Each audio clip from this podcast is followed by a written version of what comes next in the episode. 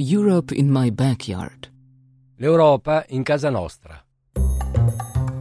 Un'inchiesta radiofonica sulla politica di coesione europea. Radijsko poročanje o evropski kohezijski politiki. Europe in my backyard. Europa en mi casa.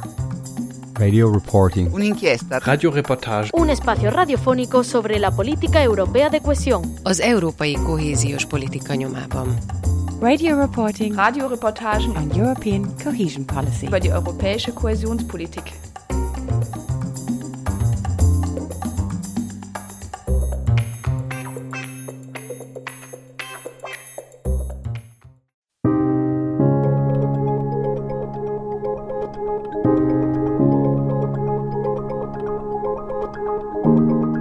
Műsorsorozatunkban olyan kezdeményezéseket és projekteket mutatunk be, amelyek Európai Uniós támogatással az Európai Unió kohéziós alapjából valósulhattak meg. A támogatásokon keresztül a különböző programok, innovatív kezdeményezések hozzájárultak egy-egy régió vagy település fejlődéséhez, vagy emberek ezreinek életminőségén javítottak szociális, kulturális vagy oktatási szempontból. A műsor sorozat az Európai Unió kohéziós alapjának támogatásával valósult meg.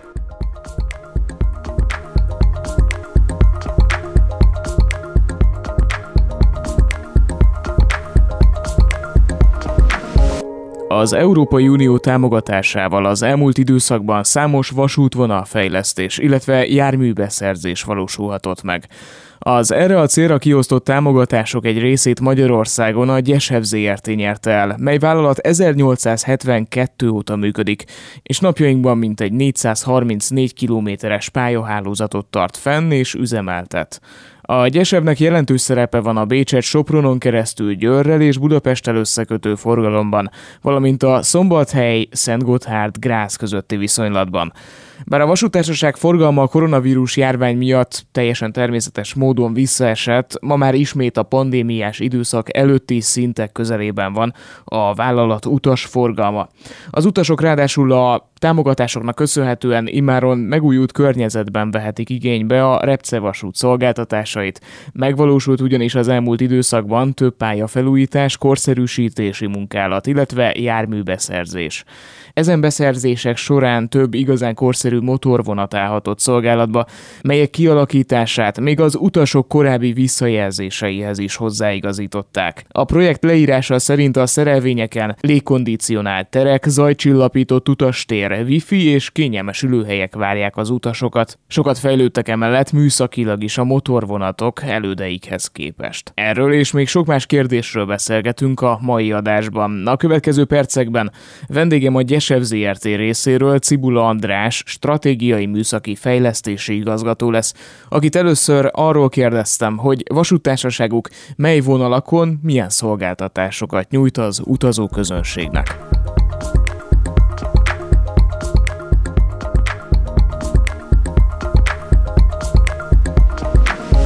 Desebb vasútvonalai a klasszikus Győr-Soproni vasútvonal mellett a Sopron-Szombathely, ez nálunk 15-ös vonalszámmal fut, a Szombathely Szentgotthárd, ez a 21-es számú vasútvonalunk, Hegyes Halom, illetve Rajkától Rajka, Hegyes Halom, Csorna, Porpác, Vép, Szombathely, Szombathely, Szent Iván, Szombathely Kőszeg, mm, ezek a és ZRT által működtetett, üzemeltetett vasútvonalak. Ezeken bonyolítunk mi vasúti személyszállítást, döntően regionális személyszállítást, de Budapest és Szombathely, illetve Budapest és Sopron között van IC forgalmunk is. Itt számos adatot találni egyébként egy esevel összefüggésben, hogy mekkora járat kihasználtsággal üzemeltetnek különböző vonalakon különféle járatokat. Itt hozzávetőlegesen mekkora az az utasforgalom, amit most így jelenleg kb. egy év alatt lebonyolítanak? A friss felméréseink szerint hogy a Covid időszak után kb. 5,5 millió utasunk van ö, éves szinten. Ez közel megközelíti egyébként a Covid előtti ö, utasszámot várakozásunk, hogy ezeket az utas számokat, amiket korábban elértünk, azokat ismét el fogjuk tudni érni.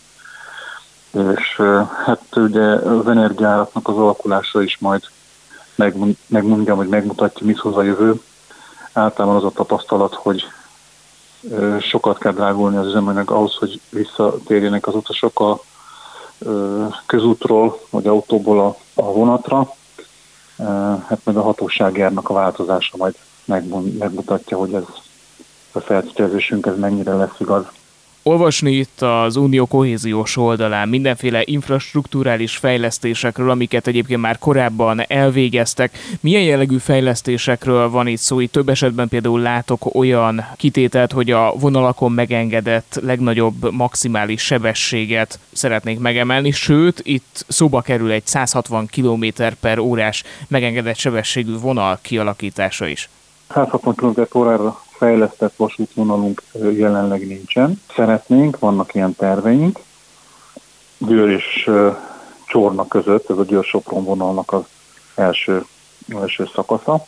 Ott szeretnénk első körben egy 160 km per órás sebességű fejlesztést majd megvalósítani. Hát egyelőre a, az előkészületekhez van támogatási szerződésünk, ez azt jelenti, hogy a, a tervek, kiviteli tervek készítésére van forrásunk. Kivitelezés az, az, az egy külön későbbi idő. Szabba időpontban lehetséges, mert időpontját nem tudom ügyönnek megmondani, de nagyban függ attól, hogy milyen forrás lehetőségek vannak, milyen pályázat benyújtási lehetőségek, adódnak. Ha rátérünk a beszerzett járművekre, akkor ezekről a motorvonatokról, ahogy látom egyébként motorvonat beszerzések történtek, szóval mit mondhatunk erróluk, milyen típusú járművek ezek egyáltalán, mi az a változás, amit mondjuk az utazóközönség ezeken a szerelvényeken észrevehet? Igen, történtek járműbeszerzések, uniós forrásból, ICOP programból volt a legutolsó ilyen beszerzésünk, 10 darab Flirt 3-as típusú motorvonat volt a, a nyertes pályázat. Ezek a vonalak lényegében a Gyesev villamosított vonalain mindegyikén megfordulnak, előfordulnak. Ez a sorozat típus ez jellemzően a Győr-Sopron, a Sopron-Szombathely és a Szombathely-Szentgotthárd vasútvonalakon közlekednek jellemzői, hogy 208 férőhelyen rendelkezik, ebből 194 az fixül és 14 az felhajtható. A járműveknek a jelentősége az utas oldalról is, utas szempontból is és vasútüzem szempontból is fontos vagy kiemelkedő. Ugye ezek mind magas komfortfokozati járművek, korszerű hűtéssel, tehát klímával, fűtéssel rendelkeznek, kényelmesek, ergonomikus a kialakítása, halka működése, és az egész jármű az gyakorlatilag egy, önmagában egy, egy vizuális élményt ad, nyújt az utazó közönségnek. Ezeknél a járműveknél a beszerzés feltételek között elő tudtuk írni korábbi járművek visz, utas visszajelzése alapján olyan, olyan pluszokat, ami az előző sorozatokban nincs benne. De az utasoknál, vasúti utasoknál mindig nagyon fontos kérdés az, hogy mennyi illemhely van a vonaton. Ezek már kettő darabban vannak felszerelve, a, az egyik az ezek közül mozgássérült, ugye zárt rendszerű, tehát hogy teljesen higiénikus ott minden, pelenkázó asztal van benne, úgyhogy tényleg egy utas és családbarát is ebből a szempontból ez a jármű. Különlegessége vagy kiemelkedő tulajdonsága az, hogy a kétfajta peron magassághoz automatikusan kimozdítható lépcsője van. Az 55 centis peronhoz ugye a jármű szekrény és a peron közötti áthidalás szolgálja, a 30 centis peronnál pedig egy olyan lépcső, ami plusz egy föllépési lépcsőfokot jelent a járműbe való belépéskor, és ezt a jármű automatikusan GPS-tel alapján tudja ezt a, funkciót, hogy melyik peronnál át meg, és melyik lépcsőnek kell kijönnie. A járműben uh, szelektív hulladékgyűjtők vannak, korszerű vizuális utastájékoztató rendszerünk, ezek reklám felületként is tudnak működni, funkcionálni. Biztonságot szolgálja a járműveken egy zárt kamerarendszer, mert teljes a vonatnak valamennyi szegletébe képes belátni. Kényelmi fokozatot jelent az, hogy az utazást munka végzésre is lehet tölteni, notebook töltő, telefon töltő konnektorok vannak rajta, illetve hát kerékpárszállításra is alkalmas. Nyilván nem olyan mennyiségben jelenleg, mint ahogy ezt a mostani időszakban tapasztalhatjuk, de amikor a beszerzés ezeknek történt, volt kerékpáros közlekedés, munkába járás, de ennek most a, a divatja és a, az igénye az, az, az sokkal nagyobb, tehát én öt darab kerékpár fér ezen a járművön, a kijelölt kerékpártáró helyen, úgyhogy hát sajnos ez egy ilyen dolog, amivel az utazó közönségnek együtt kell tudnia élni, de vasútüzem szempontjából is jelentősek ezek a, a járművek, vagy fontosak a számunkra, azon kívül, hogy ugye egy modern és, és utasbarát arculatot kölcsönöznek a vasúttársaságunknak. Egy motorvonatos közlekedés az egy egyszerűbb vasúti technológia, mint a hagyományos mozdony és kocsik. Kevesebb műveleti idők szükségesek, elmarad a vonatösszeállítás, a fékpróba, kocsi vizsgálat, a fordulóállomáson sokkal rövidebb fordulóidőt lehetnek elérni vele. Ugye lényegében az történik, hogy a járművön két vezetőállás van, és a mozdonyvezető az egyik vezetőállásból átmegy a másik vezetőállásba. Még egy hagyományos esetében a mozdonynak le kell akadni, körbe kell járni a szerelvényt, valamilyen szinten foglalja az állomás közt, amíg megfordul, és másik oldalról pedig rátolat a, a szerelvényre, és akkor ugye el kell végezni ezeket a vonatösszállítás kapcsán szükséges technológiai műveleteket, vizsgálatokat.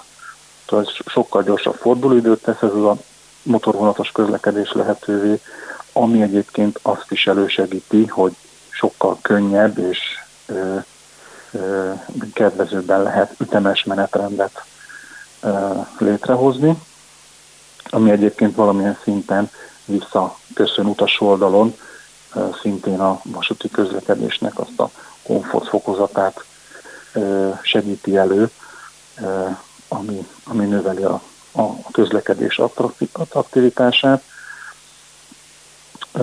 Nem beszélve arról, hogy egy ilyen motorvonatnak a karbantartása az egyszerűbb, könnyebb, kevésbé karbantartás igényes egy ilyen jármű, úgyhogy minden szempontból csak a az előnyeit meg a hasznait lehet kiemelni. Itt beszéltünk már arról, hogy ezeknek az új szerelvényeknek az előkészítési ideje jelentősen kevesebb, például a korábban használt járművekhez képest. Az új szerelvények beszerzése, vagy akár az egyéb infrastruktúrális fejlesztések jelentettek a vonalakon menetidő csökkenéseket? Valamelyest hozhattak, mivel hogy ezeknek a gyorsító képessége is azért jobb mozdony és hagyományos kocsi elszállításnál, de ez, ez valószínűleg nem annyira jelentős. A menetidő csökkenés az elsősorban a vasúti pályaoldali fejlesztések hozták meg, különösen a Sopron-Szombathely és a mm, szombathely fenntartó vonalakon, ahol a 60 km per órát egy szintén egy uniós projekt keretében 120 km per órára sikerült felemelni, és ugye a, nagy, nagy menetidő csökkenést ez a jelentős sebességbeli lépés és ugrás hozta. Egyébként akkor annak idején maga az a fejlesztés annak eredményeképpen volt egy hirtelen ugrásszerű utasszámnövekedés a a ügyesebbnek ezeken a vasútvonalain. Hogyha egy kicsit kitekintünk, akár nemzetközi kitekintésre, de akár hazai összehasonlítást is választhatunk, akkor a motorvonatokra, hogyha visszautalunk egy pillanatra, szóval mennyire korszerű szerelvények ezek hazai vagy nemzetközi összehasonlításban, mennyire jellemző, hogy mondjuk az utazók hosszú vagy nem hosszú távokat, de ilyen szerelvényeken tölthetnek el? Ezek, ezek a szerelvények, ezek kifejezetten korszerű szerelvények. Talán nem említettem a, a szolgáltatási szintek közül, hogy wifi, tehát utas wifi-t szolgáltatnak, tehát ezzel is lehetőség nyílik arra, hogy utazás közben akár munkavégzés is tudjon történni. Gyakorlatilag ezek a mai technikai színvonalon lévő járművek mindegyik. Úgyhogy korszerűek, magas műszaki színvonalat képviselnek, esztétikusak, kényelmesek. Pillanatra visszamennék egy lépésre, itt utalt arra, hogy volt már például olyan felújítási munkálat is, ahol az adott vonal megengedett legnagyobb sebességét 60 km per óráról 120 km per órára növelték. Ez a 120 km per órás érték, ez mennyire számít fejletnek, mondjuk így a vasúti infrastruktúrákat tekintve, mennyire jó ez a szám? Mindenképpen ez egy jó sebességérték, ha úgy veszük. Gyesernek ezek a vonalai, ezek regionális közlekedés szolgálnak, tehát ilyen regionális szinten egy 120 km per órás sebesség az, az kifejezetten jónak mondható. Europe in my backyard. L'Europa in casa nostra. Un'inchiesta radiofonica sulla politica di coesione europea. Radijsko poročanje o evropski kohezijski politiki. Europe in my backyard. Europa en mi casa. Radio reporting. Un'inchiesta. Radioreportage. Un espacio radiofónico sobre la política europea de cohesión. Az európai kohéziós politika nyomában. Radio reporting. Radioreportagen on European cohesion policy. über die europäische Kohäsionspolitik.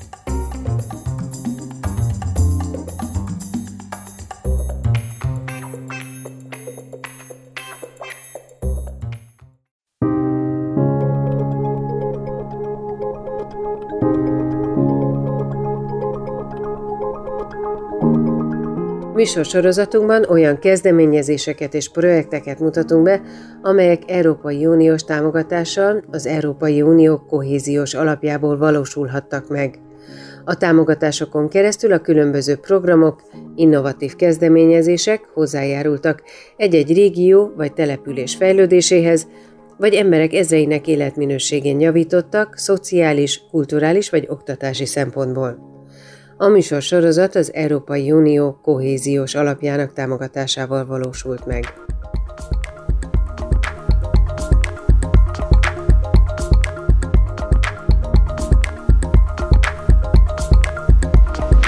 Továbbra egy Szibula Andrással, a Gyesev ZRT stratégiai műszaki fejlesztési igazgatójával beszélgetek. Amikor az utazóközönség ezekkel a fejlesztésekkel, akár a vonalfejlesztésekkel, akár az új járművekkel találkozik, akkor milyen visszajelzéseket ad? Valamiért van egy ilyen sztereotípia, hogy talán a közlekedésre vonatkozóan az emberek csak akkor tesznek megjegyzéseket, hogyha bármilyen negatív élményük van. Jutottak el önökhöz pozitív beszámolók, akár egy-egy olyan üzenet, hogy élmény volt ezeken az új járműveken utazni. Tehát milyen visszajelzéseket kapnak? Vannak ilyen utasok, igen, akik jelzik, hogy nem csak a negatív kritikát, hanem pozitív visszajelzést is adnak. Nálunk mindenképpen az a tapasztalat, hogy tetszik az utasoknak, szívesen közlekednek vele,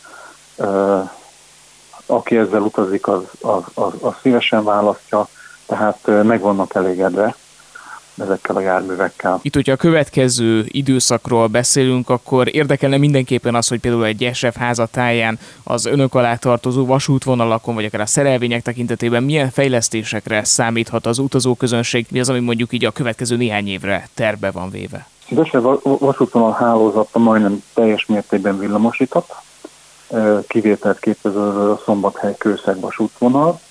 Ennek a vasútvonalnak volt egyébként nem túl régiben egy utas komfortnövelő beruházása, ami során a vasútvonalon a még mert a hézag nélküli felépítmény kialakításra került azokon a helyeken, ahol ez még nem volt meg, illetve a megállóhelyek és kőszegállomás is új korszerű utasperon kapott tér, térvilágítással, kerékpártárolási lehetőségekkel, utastájékoztatással, és ennek a vasútvonalnak tervezzük jövőben a villamosítását, amivel akkor a eset hálózata szinte teljes mértékben 100%-ban villamosítottá válik. Ez az egyik ilyen fejlesztési programunk és elképzelésünk, és az előttünk álló programozási időszakban szeretnénk erre uniós forrást megpályázni.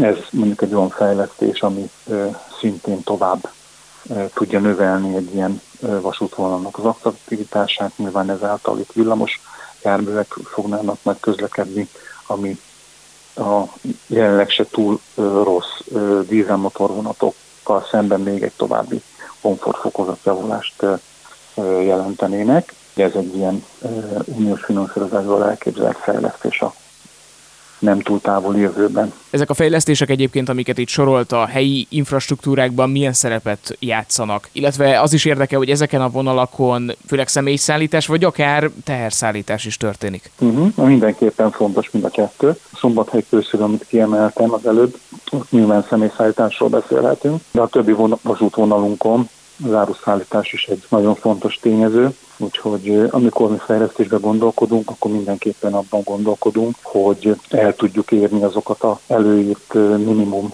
értékeket, akár tengerterhelés, akár sebességérték, amit maga az uniós finanszírozású programok is megkövetelnek.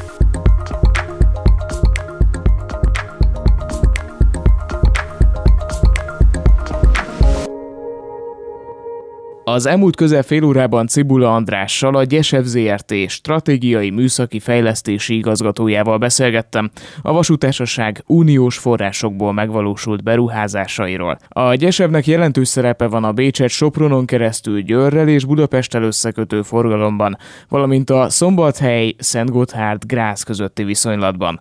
Bár a vasútársaság forgalma a koronavírus járvány miatt teljesen természetes módon visszaesett, ma már ismét a pandémiás időszak előtti szintek közelében van a vállalat utas forgalma. Az utasok ráadásul a támogatásoknak köszönhetően immáron megújult környezetben vehetik igénybe a Repce vasút szolgáltatásait. Megvalósult ugyanis az elmúlt időszakban több pályafelújítás, korszerűsítési munkálat, illetve járműbeszerzés.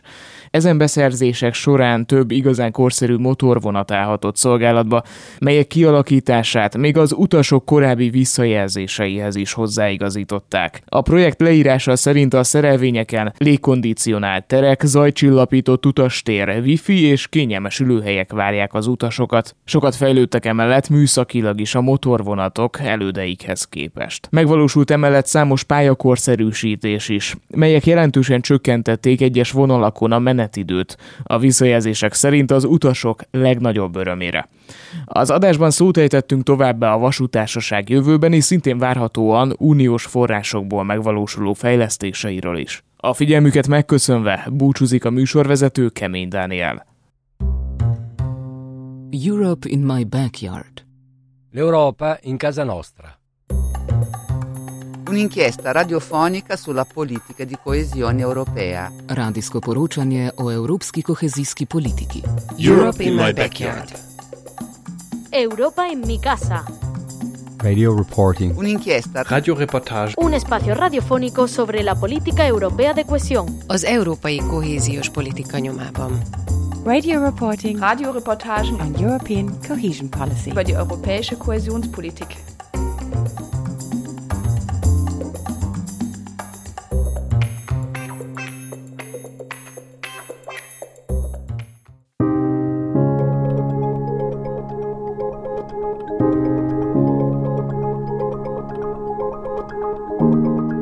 Műsorsorozatunkban olyan kezdeményezéseket és projekteket mutatunk be, amelyek Európai Uniós támogatással az Európai Unió kohéziós alapjából valósulhattak meg. A támogatásokon keresztül a különböző programok, innovatív kezdeményezések hozzájárultak egy-egy régió vagy település fejlődéséhez, vagy emberek ezreinek életminőségén javítottak szociális, kulturális vagy oktatási szempontból. A műsor sorozat az Európai Unió kohéziós alapjának támogatásával valósult meg.